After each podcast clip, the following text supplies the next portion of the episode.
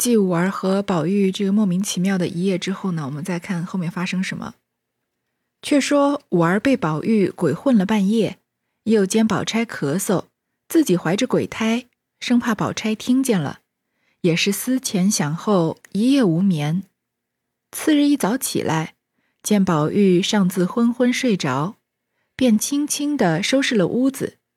那时麝月已醒，便道。你怎么这么早起来了？你难道一夜没睡吗？五儿听这话，又似麝月知道了的光景，便只是讪笑，也不答言。不一时，宝钗、袭人也都起来，开了门见宝玉上睡，却也纳闷：怎么外边两夜睡得到这般安稳？及宝玉醒来，见众人都起来了，自己连忙爬起，揉着眼睛。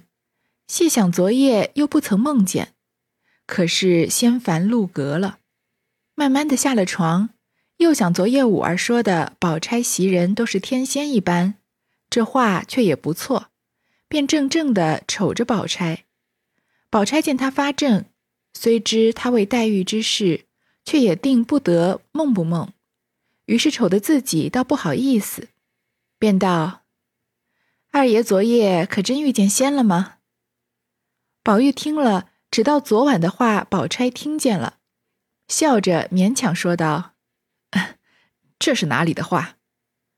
那五儿听了这一句，越发心虚起来，又不好说的，只得看且看宝钗的光景。只见宝钗又笑着问五儿道：“你听见二爷睡梦中和人说话来着吗？”宝玉听了，自己坐不住，搭讪着走开了。五儿把脸绯红，只得含糊道：“前半夜倒说了几句，我也没听真。什什么担了虚名，又什么没打正经主意，我也不懂。劝着二爷睡了，后来我也睡了，不知二爷还说来着没有？”宝钗低头一想，这话明是为黛玉了，但静着叫他在外头。恐怕心邪了，招出些花妖月姐来。况兼他的旧病原在姊妹上情重，只好设法将他的心意挪移过来，然后能免无事。想到这里，不免面红耳热起来，也就讪讪的进房梳洗去了。且说贾母两日高兴，略吃多了些，这晚有些不受用，第二天便觉着胸口饱闷。鸳鸯等要回贾政，贾母不叫言语，说：“我这两日嘴馋些，吃多了点子，我饿一顿就好了。你们快别吵嚷。”于是鸳鸯等并没有告诉人。这日晚间，宝玉回到自己屋里，见宝钗自贾母、王夫人处才请了晚安回来。宝玉想起早起之事，未免难言抱残。宝钗见他这样。也晓得是个没意思的光景，因想着他是个痴情人，要治他的这病，少不得人以痴情治之。想了一回，便问宝玉道：“你今夜还在外间睡去罢嘞？”宝玉自觉没趣，便道：“里间外间都是一样的。”宝钗意欲再说，反觉不好意思。袭人道：“罢呀。”这倒是什么道理呢？我不信睡得那么安稳。五儿听见这话，连忙接口道：“二爷在外间睡，别的倒没什么，只是爱说梦话，叫人摸不着头脑，又不敢驳他的回。”袭人便道：“我今日挪到床上睡睡，看说梦话不说，你们只管把二爷的铺盖铺在里间就完了。”宝钗听了也不作声。宝玉自己惭愧不来，哪里还有犟嘴的份儿？便依照搬进里间来。一则宝玉负愧，欲安慰宝钗之心；二则宝钗恐宝玉私欲成疾，不如假以辞色，使得稍觉清净，以为移花接木之计。于是当晚袭人果然挪出去。宝玉因心中愧悔，宝钗欲笼络宝玉之心，自过门至今日。方才如鱼得水，恩爱缠绵，所谓二五之精妙，合而凝的了。此是后话。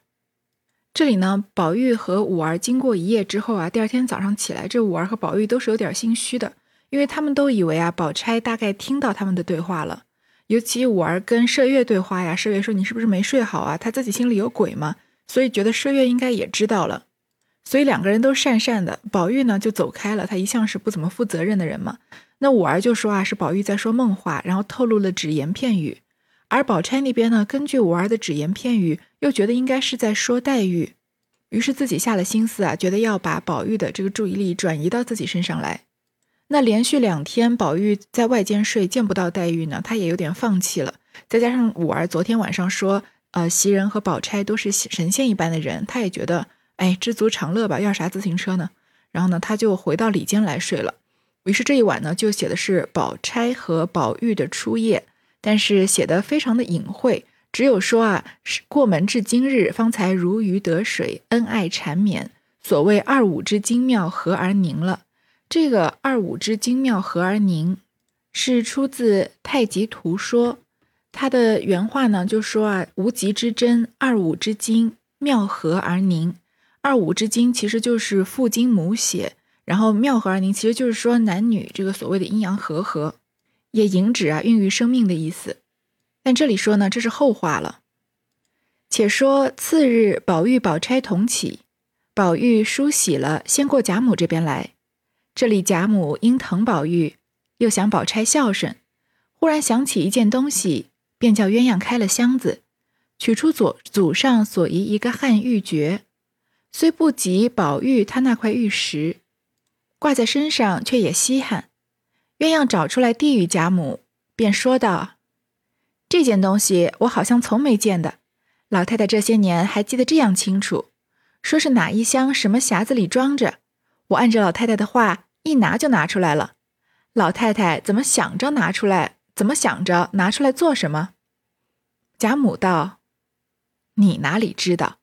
这块玉还是祖爷爷给我们老太爷，老太爷疼我，临出嫁的时候叫了我去，亲手递给我的，还说这玉是汉时所配的东西，很贵重，你拿着就像见了我的一样。我那时还小，拿了来也不当什么，便撂在箱子里。到了这里，我见咱们家的东西也多，这算得什么？从没带过。一撂便撂了六十多年，今儿见宝玉这样孝顺，他又丢了一块玉，故此想着拿出来给他，也像是祖上给我的意思。一时宝玉请了安，贾母便喜欢道：“你过来，我给你一件东西瞧瞧。”宝玉走到床前，贾母便把那块汉玉递给宝玉，宝玉接来一瞧，那玉有三寸方圆。形似甜瓜，色有红晕，甚是精致。宝玉口口称赞。贾母道：“你爱吗？这是我祖爷爷给我的，我传了你吧。”宝玉笑着请了个安，谢了，又拿了要送给他母亲瞧。贾母道：“你太太瞧了，告诉你老子，又说疼儿子不如疼孙子了，他们从没见过。”宝玉笑着出去了。宝钗等又说了几句话，也辞了出来。自此贾母两日不进饮食，胸口仍是结闷，觉得头晕目眩，咳嗽。行王二夫人、凤姐等请安，见贾母精神尚好，不过叫人告诉贾政，立刻来请了安。贾政出来，借请大夫看脉，不多一时，大夫来诊了脉。说是有年纪的人停了些饮食，感冒些风寒，略消倒发散些就好了。开了方子，贾政看了，知是寻常药品，命人煎好进服。以后贾政早晚进来请安，一连三日不见稍减。贾政又命贾琏打听好大夫，快去请来瞧老太太的病。咱们家常请的几个大夫，我瞧着不怎么好。所以叫你去。贾琏想了一想，说道：“记得那年宝兄弟病的时候，倒是请了一个不行医的来瞧好了的。如今不如找他。”贾政道：“医道却是极难的，遇是不兴时的大夫，倒有本领，你就打发人去找来吧。”贾琏急忙答应去了，回来说道：“这刘大夫新进出城教书去了，过十来天进城一次，这时等不得，又请了一位，也就来了。”贾政听了，只得等着，不提。且说贾母病时，何宅女眷无日不来请安。一日，众人都在那里，只见看园内腰门的老婆子进来，回说。园里的龙翠庵的妙师傅知道老太太病了，特来请安。众人道：“他不常过来，今日特地来，你们快请进来。”凤姐走到床前回贾母，秀烟是宝是妙玉的旧相识，先走出去接她。只见妙玉头戴妙长髻，身上穿一件月白素绸袄，外罩一件水田青缎镶边长背心。拴着秋香色的丝绦，腰下系一条淡墨画的白绫裙，手执竹尾念珠，跟着一个侍儿飘飘曳曳的走来。秀烟见了问好，说是在园内住的日子，可以常常来瞧瞧你。近来因为园内人少，一个人轻易难出来，况且咱们这里的腰门常关着，所以这些日子不得见你。今儿幸会。妙玉道：“头里你们是热闹场中，你们虽在外园里住，我也不便常来亲近。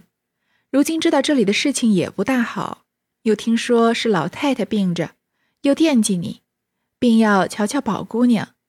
我哪管你们的关不关？我要来就来，我不来，你们要我来也不能啊。”秀烟笑道：“你还是那种脾气。”一面说着。已到贾母房中，众人见了都问了好。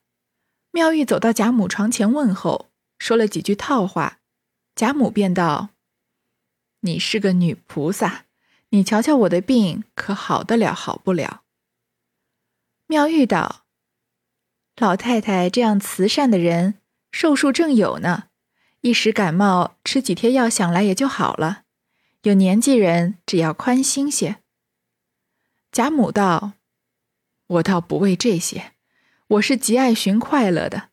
如今这病也不觉怎样，只觉只得胸膈闷饱。刚才太傅说是气恼所致，你是知道的，谁敢给我气受？这不是那大夫卖礼平常吗？我和莲儿说了，还是头一个大夫说感冒伤食的事，明儿人请他来。”说着。叫鸳鸯吩咐厨房里办了一桌净素菜来，请他在这里吃饭。妙玉道：“我已吃过午饭了，我是不吃东西的。”王夫人道：“哎，不吃也罢，咱们多坐一会儿，说些闲话吧。”妙玉道：“我久已不见你们，今儿来瞧瞧。”又说了一回话，便要走，回头见惜春站着，便问道。四姑娘为什么这样瘦？不要只管爱画，劳了心。惜春道：“我久不画了，如今住的房屋不比园里的显亮，所以没心画。”妙玉道：“你如今住在哪一所了？”惜春道：“就是你才进来的那个门东边的屋子，你要来很近。”妙玉道：“我高兴的时候来瞧你。”惜春等说着送了出去，回身过来，听见丫头们回说大夫在贾母那边呢。众人暂且散去。这里呢发生了一件有意思的事情，就是贾母呢她藏着掖着 有一块啊，虽然只输通灵宝玉一点点，但是也看上去非常名贵的玉，但是呢她到 一百一十回才拿出来。这个拿出来是什么契机呢？也没有什么特别的契机，就是。这个时候说啊，贾母因疼宝玉，又想宝钗孝顺，所以想起来把这个东西拿给他们。贾母疼宝玉也疼了十几年了，就按照这个续作者的逻辑，如果是说贾母偏爱宝钗的话，那宝钗孝顺也 孝顺了三十回了，怎么会在第一百一十回的时候拿出这个很好的玉呢？所以也就只能想是他一时兴起吧。但是还有一个方面能看得出来啊，就是我们在读前八十回的时候，你能感觉到这个作者的布局是非常宏大的。他写到前面的时候，已经想到了很后面，而我们在读后四十回的时候，有很多地方，很多时候你就觉得好像是作者一时兴起写的。虽然我自己不会写书啊，但是嗯，没吃过猪肉也看过猪跑嘛，鉴赏能力还是有一点。就是一个人在写一个东西的时候啊，他想要构建一个宏大的世界观，其实是非常难的。你读得懂，你真的不一定能写得懂。所以我也有一些朋友，他们比如说，呃，这个读过很多很多的书，但是他们真正写起来呢，跟他们的鉴赏水平是天差地别的。所以我们也能从这里看出来，就是古往今来，很多人研究《红楼梦》的红学家，他们把《红楼梦》研究的非常透彻，而且发散性思维可以联系到这个历史啊、背景啊，有一些甚至是过度的解读都有。然后你就觉得他们应该都是红学大师了吧？但是你们看他续写的那个《红楼梦》，就发现竟然连这一百二十回的这个续写版本都远远比不上，所以其实更显出曹雪芹的可贵了。接下来呢，就是在说贾母的身体不好了，因为她之前帮宝钗庆祝生日的时候，连吃了两天大鱼大肉，于是呢就想要这个轻断食两天，但是断着断着呢，东西都吃不下了，而且觉得胸闷，于是贾政和贾琏呢就张罗着找大夫来看病。一方面呢，想找的是之前来医贾贾宝玉的这个刘大夫，这个刘大夫是在八十回以后才出现的，把这个宝玉的疯病呢治了个七七八八，但是还是没有痊愈嘛。只是这个刘大夫呢，他不是他是隔十天才进城一次，而贾母的病不能等的十天，所以就只好请了其他的大夫。那个其他的大夫呢，说是贾母啊，她是气结攻心，但是贾母其实她没受过什么气，她自己这么认为啊。其实这个 贾政被贬官，贾家被抄家，呃，贾赦和贾蓉，呃，贾赦和贾珍被发配，哪哪一件不是气急攻心的事情？不过呢，贾母觉得这个医生的医术不大高明，所以觉得还是请之前的医生。然后又写了一个事情呢，就是妙玉来拜访贾母。从之前这个妙玉在做法的时候，我们就知道，之后四十回把妙玉从一个天上的人实实在在的写成一个在地上的人了。在前八十回的时候，妙玉除了在这个呃，冷翠庵里面修行啊，你从来没有看到他做什么世俗的事情，甚至是他大多时候不是出场的，而是通过别人的嘴来描述的。他唯一这个比较长的这个出场时间，就是在刘姥姥拜访大观园的时候，然后妙玉呢把黛玉和宝玉亲自请进去，请他们喝了茶。但是后四十回呢，妙玉业务可繁忙了，她既要这个做法，呃，然后帮宝玉驱驱魔了。然后这个贾母呢生病，贾母还要问妙玉说：“你看我这个寿命还有多长啊？”前八十回的妙玉是不干这个的，但是八十回以后的妙玉呢是什么都干一点。妙玉呢倒也没有正面回答，就说老太太的寿数还有呢。贾母呢就和妙玉闲聊了一会儿，又留妙玉吃饭。那妙玉就说她也吃过了。就是你觉不觉得在后四十回的时候？因为我们可能像我们世俗的人，毕竟是世俗的人，身边不太认识一些所谓的世外高人，所以你对高人能想得到的那种联想，如果你写他的话，你就是会把他和世俗的一些事情区隔开来。比如说留他吃饭他不吃，叫他来玩他不来这样子。但是前八十回的妙玉呢，是完完全全超脱了这些世俗的束缚的。他即使是喝茶，即使是吃饭，你也觉得他是一个飘在天上的人。但是后四十回这个人写妙玉的时候呢，他就只能写到一些浅的东西，就是说，哎，办了这个一桌净素菜请妙玉吃，他说不吃不吃，所以就感觉好像，哎，他跟我们普通人不是同流合污的。再加上呢，通过这个邢岫烟跟他说，哎，你现在这个去园子里的人少了，一个人不好出来，所以很少见到你。然后妙玉就很高冷的说了一句，啊，我想来就来，想走就走，门开关根本关不住我。然后可能一般的人就觉得啊，这就是所谓的高人了吧。但是这个高呢，还是属于在地上脚踏实地的高人，在前八十回的那个妙玉，才真正是飘在天上的一个仙女了呢。哪知贾母这病日重一日，研医调治不效，以后又添腹泻，贾政着急，知病难医，即命人到衙门告假，日夜同王夫人亲试汤药。一日见贾母略进些饮食，心里稍宽。只见老婆子在门外探头，王夫人叫彩云看去，问问是谁。彩云看了，是陪迎春到孙家去的人，便道：“你来做什么？”婆子道：“我来了半日，这里找不着一个姐姐们，我又不敢冒撞，我心里又急。”彩云道：“你急什么？又是姑爷作践姑娘不成吗？”婆子道：“姑娘不好了，前儿闹了一场，姑娘哭了一夜。昨日痰堵住了，他们又不请大夫，今日更厉害了。”彩云道：“老太太病着呢，别大惊小怪的。”王夫人在内已听见了，孔老太太听见不受用。忙叫彩云带她外头说去，岂知贾母病中心静，偏偏听见，便道：“银丫头要死了吗？”王夫人便道：“没有，婆子们不知轻重，说是这两日有些病，恐不能就好，到这里问大夫。”贾母道：“瞧我的大夫就好，快请了去。”王夫人便叫彩云叫着婆子去回大太太去。那婆子去了，这里贾母便悲伤起来，说是我三个孙女儿，一个享尽了福死了，三丫头远嫁不得见面，银丫头虽苦，或者熬出来，不打量她年轻轻儿的就要死了，留着我这么大年纪的人活着做什么？王夫人、鸳鸯等解劝了好半天，那时宝钗、李氏等不在房中，凤姐近来有病，王夫人恐贾母生悲添病，便叫人叫了他们来陪着，自己回到房中，叫彩云来埋怨这婆子不懂事。以后在老太太那里，你们有事不用来回。丫头们因命不言，岂知那婆子刚到邢夫人那里。外头的人已传进来说，二姑奶奶死了。邢夫人听了，也便哭了一场。现今她父亲不在家中，只得叫贾琏快去瞧看。知贾母病重，众人都不敢回。可怜一位如花似月之女，结离年余，不料被孙家揉搓，以致身亡。又知贾母病笃，众人不便离开。竟容孙家草草完结。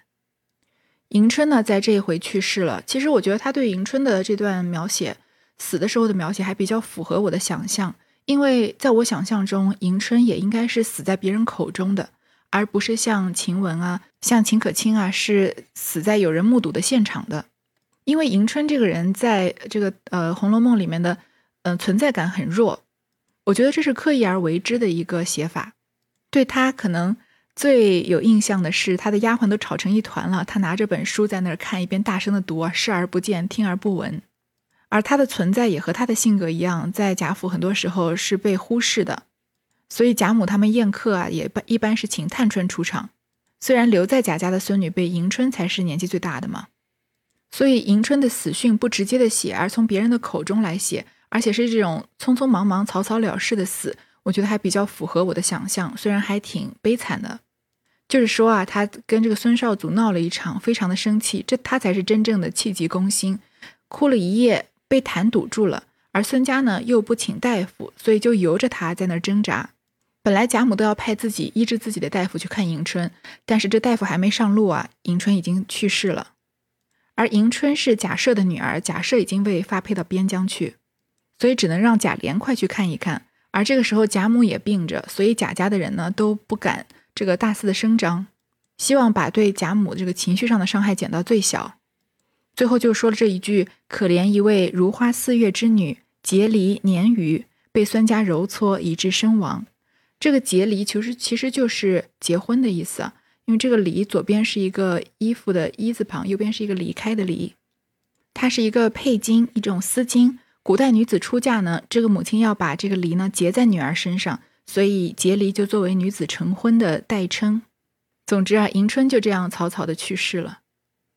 贾母病势日增，只想这些好女儿，一时想起湘云，便打发人去瞧她。回来的人悄悄的找鸳鸯，因鸳鸯在老太太身旁，王夫人等都在那里，不便上去。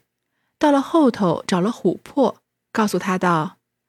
老太太想史姑娘，叫我们去打听，哪里知道史姑娘哭得了不得，说是姑爷得了暴病，大夫都瞧了，说这病只怕不能好，若变了个痨病，还可挨过四五年。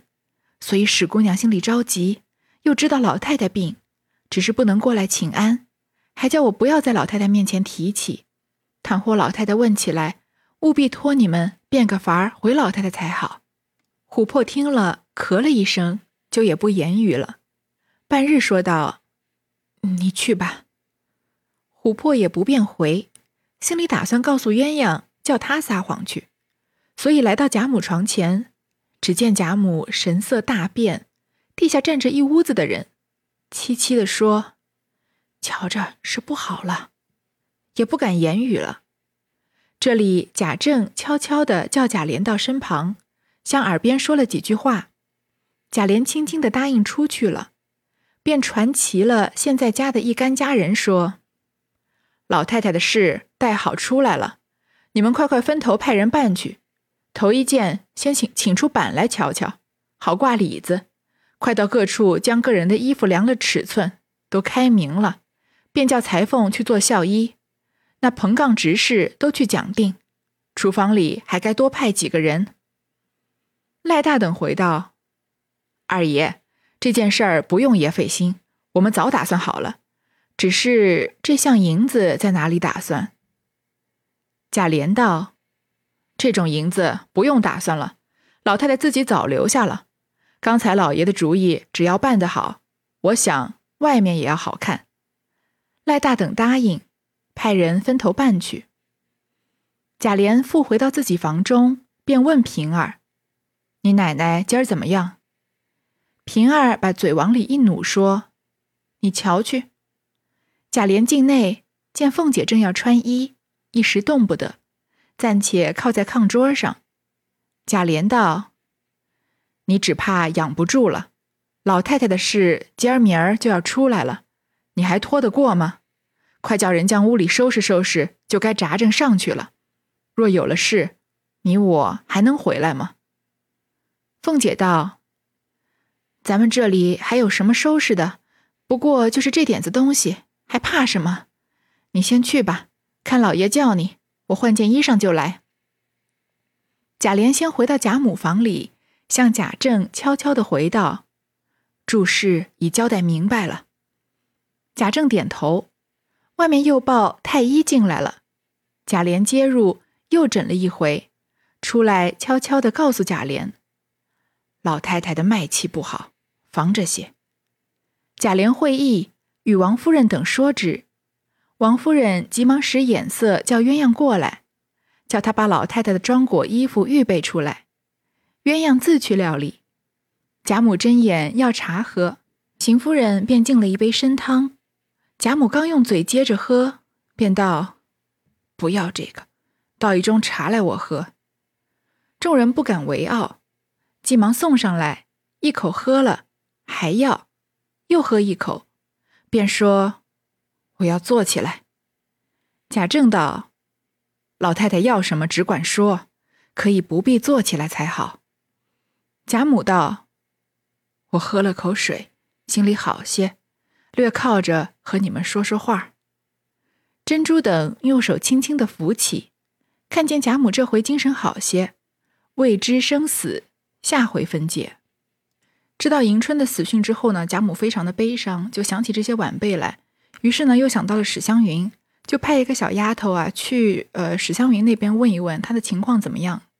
我们只知道史湘云嫁了一个良人啊，但并不太清楚这个人的背景是什么样的。有人猜测呢，他的名字叫魏若兰，也有人猜测他是前面出现的那个冯子英。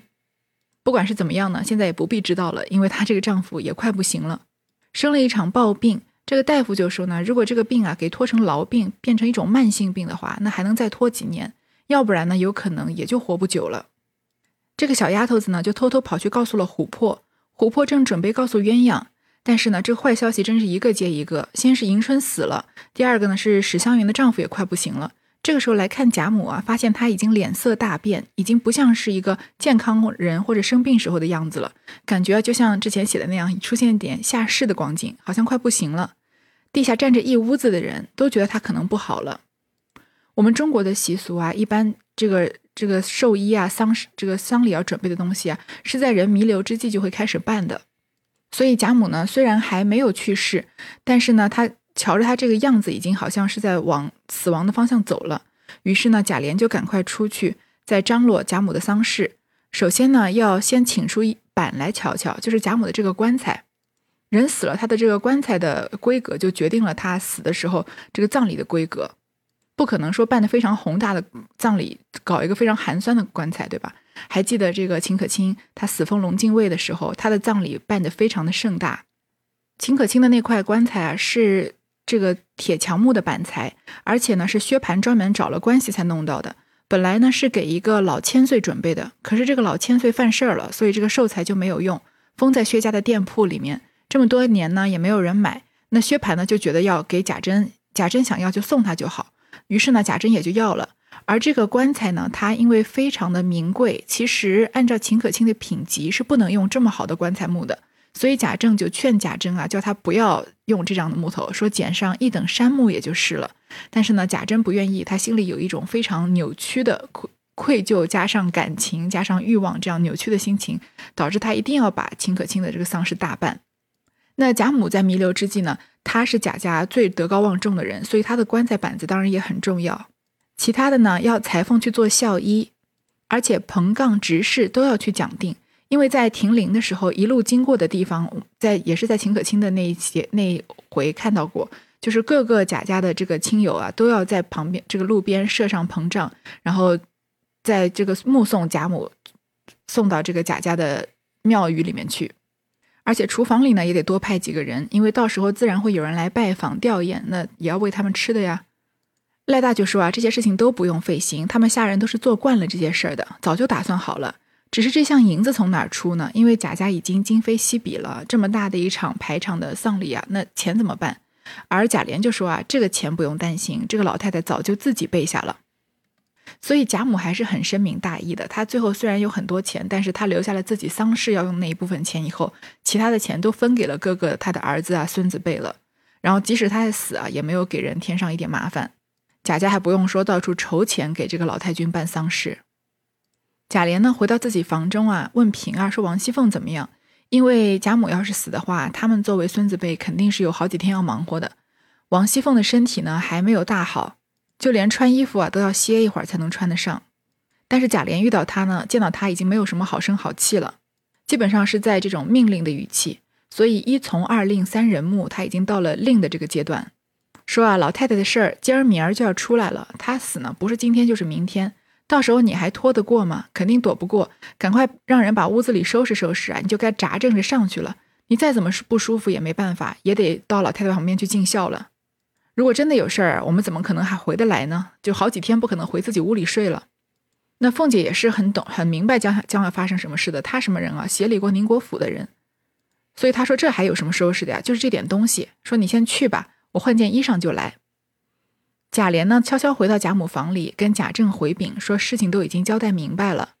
这个外面呢，又有太医进来帮贾母诊断，诊断之后呢，也是回天乏术嘛，就说老太太的脉气不好，防着些。其实也就是说啊，也无药可医了，没有必要特地开什么药来治她，只是脉象不好，气若游丝嘛，你就等着吧，大概就是这个意思。那贾琏有会意呀，王夫人赶快叫鸳鸯他们过来。把老太太的装果啊、衣服啊预备出来，都准备是在料理后事了。但是呢，贾母呢还没有真正的去世，反而呢，她有了一点回光返照的迹象。一开始呢，邢夫人进了一杯参汤，贾母刚要喝啊，说不要，她要喝茶。那大家也不敢为傲，就送上来，喝了一口啊，还又喝一口。我们一般人以为，哎，一个人有胃口了，就像呃贾宝玉和王熙凤那个时候被马道婆下了蛊，他们开始想要喝粥了，也是好转的迹象。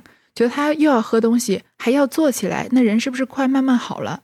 但是呢，他这种呃循序渐进的慢慢的恢复胃口是好的迹象，而贾母从很坏到忽然很好，这绝对不是什么好事，也就是我们常说的回光返照了。他甚至要坐起来，他本来是连话都不好说了，现在也能要坐得起来。贾政他们要拦，说不用坐的。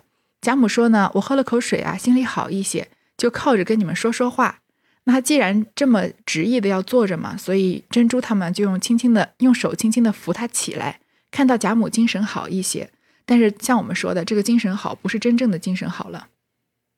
所以这回的下半段啊，虽然说还孽债、迎女反贞元，说的是迎春去世的事情，但是其实迎迎春的死其实也就是一小段就带过了，主要还是在说贾母的事情。那贾母的死呢，我们就留到一百一十回再说。好，那这一次就先说到这儿。